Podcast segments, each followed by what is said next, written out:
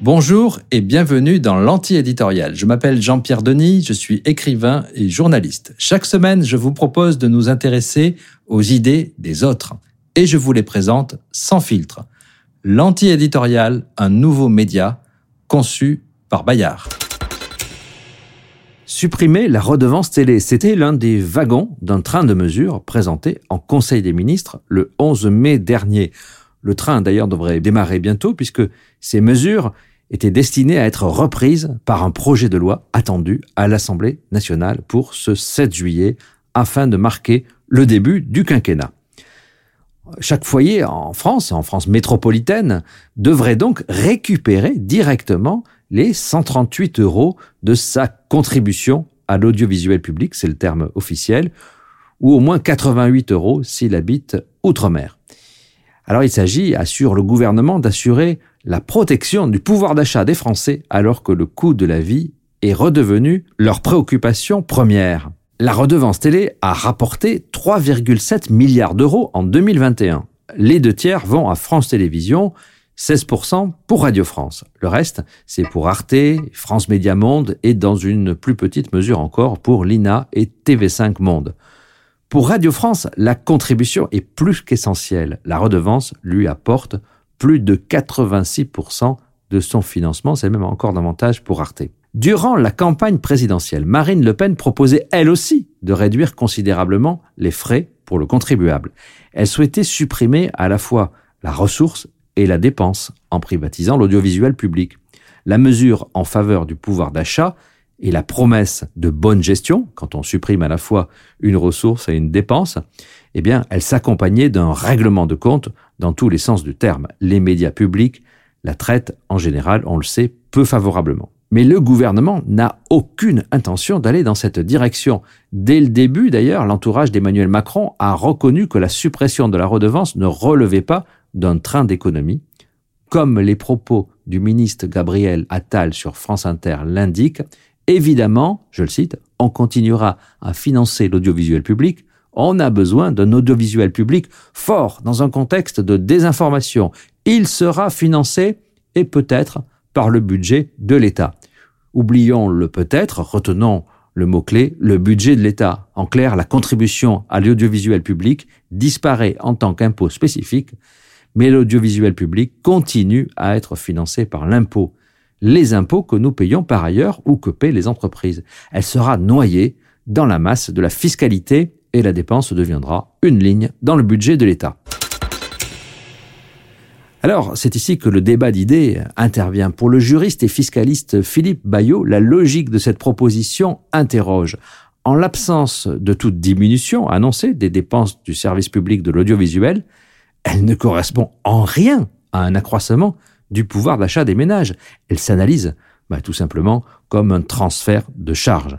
Pour Bayot, la vraie fausse suppression de la redevance est un cas d'école, voire, je le cite, une parfaite illustration de la dérive en cours de nos prélèvements obligatoires. Et oui, au moins depuis le quinquennat de François Hollande, peut-être déjà depuis celui de Nicolas Sarkozy, tout indique que le consentement à l'impôt diminue, mais les frustrations ou les attentes des Français en matière de services publics, elles, elles augmentent. Comment dès lors résoudre cette contradiction absolue? Eh bien, on peut le faire par un tour de magie politique.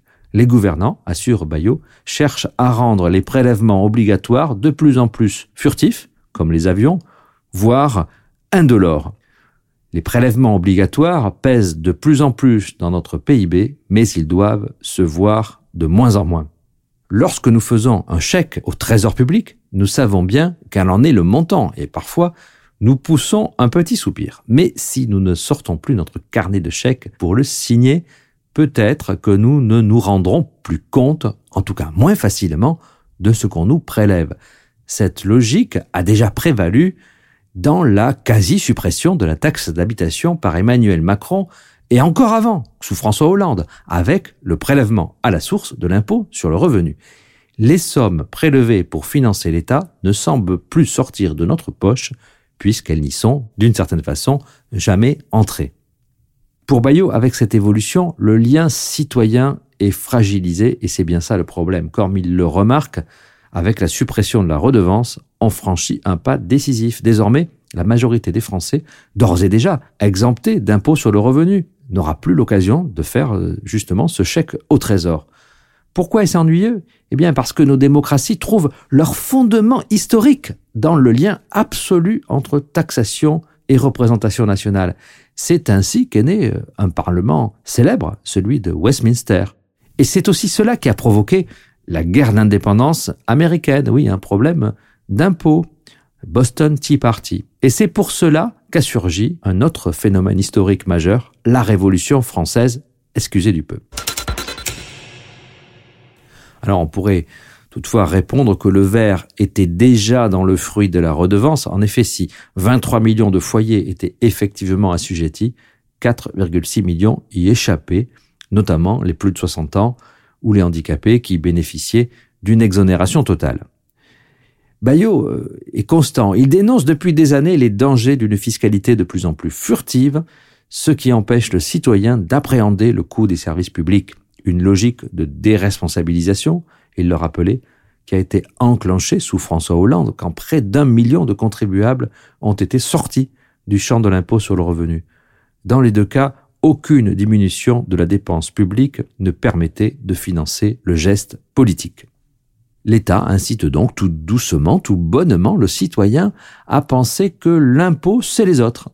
Et c'est d'autant plus malsain que ce n'est pas vrai. Ainsi, la TVA, euh, la CSG, ce sont des prélèvements massifs mais peu visibles. Les contributions sociales, Bayot le rappelle, sont noyées dans l'illisibilité du bulletin de paix des salariés français avec ses très nombreuses lignes. Pire, pour ce fiscaliste, l'introduction du prélèvement à la source a permis de parfaire cette œuvre d'insensibilisation. Quand on ne voit plus que le montant net qui parvient sur notre compte, la conscience de la ponction subie s'atténue. On peut presque avoir l'impression que l'impôt a disparu. En bref, avec ce qu'il appelle un camouflage organisé, on peut dire que l'ensemble de notre fiscalité tend à l'infantilisation des citoyens. Le patron de Arte, Bruno Patino, par ailleurs membre du conseil de surveillance de Bayard, qui est l'éditeur de l'anti-éditorial, craint pour sa chaîne un sous-financement. En effet, Arte se bat dans un univers de concurrence très difficile face à des mastodontes comme Netflix, et l'économie de la chaîne repose en plus sur un délicat équilibre franco-allemand. Plus largement, le risque de la suppression de la redevance, c'est celui d'une réduction progressive du financement de l'audiovisuel public qui deviendrait pour l'État une variable d'ajustement budgétaire. Mais la suppression de la redevance, le transfert de la charge vers le budget de l'État, ça a d'autres inconvénients. Le financement de l'audiovisuel public sera soumis aux aléas politiques, puisque le budget relève de la loi de finances. C'est la crainte, en tout cas, qui est formulée par le sociologue Olivier Alexandre et par l'économiste Françoise Benamou. Si l'audiovisuel dépend d'un budget élaboré par le gouvernement et d'un vote par le Parlement, inévitablement, il est mis sous pression l'indépendance de l'audiovisuel risque donc de s'éroder. La Fondation Jean Jaurès, historiquement euh, proche de la gauche, en est convaincue une autre redevance est possible. C'est d'ailleurs le titre du rapport qu'elle a commandé à Julia Cagé, professeure d'économie à Sciences Po et autrice engagée de Contre-Bolloré pour une télé libre qui est paru au seuil en 2022. Pour Julia Cagé, par ailleurs présidente de la Société des lecteurs du monde, l'information, c'est un bien public. C'est d'ailleurs le titre d'un autre essai, L'information est un bien public, qu'elle a co-signé avec Benoît Huet afin de refonder la propriété des médias, et c'est paru au seuil en 2021. Alors l'économiste ne nie pas les inconvénients de la redevance. Par exemple, celle-ci était prélevée en même temps que la taxe d'habitation. Or, la taxe d'habitation a presque disparu, et pour Cagé, s'il est techniquement possible de maintenir un impôt dédié au financement de l'audiovisuel public sur la base des foyers soumis à la taxe d'habitation, cela serait techniquement très coûteux.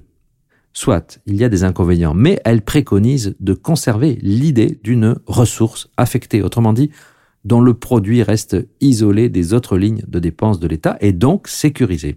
Julia Cagé propose trois options qui sont d'ailleurs assez voisines on pourrait remplacer la redevance par une contribution proportionnelle aux revenus, première idée. Deuxième idée, on pourrait rendre cette contribution progressive en fonction du revenu. Ce serait donc plus redistributif. Troisième idée, on pourrait élargir l'assiette à travers une contribution progressive, mais qui serait payée à la fois par les ménages et par les entreprises. Ces trois mesures, ou plutôt ces trois variantes sur la même idée, auraient le mérite de rendre effectivement du pouvoir d'achat, c'était le but, en ciblant ceux qui en ont réellement besoin, ça devrait être le but, et cela sans mettre en péril le financement de l'audiovisuel public. Alors, Elisabeth Borne et Emmanuel Macron ont-ils raison de vouloir supprimer la redevance télé? Le débat commence sur l'antiéditorial.fr.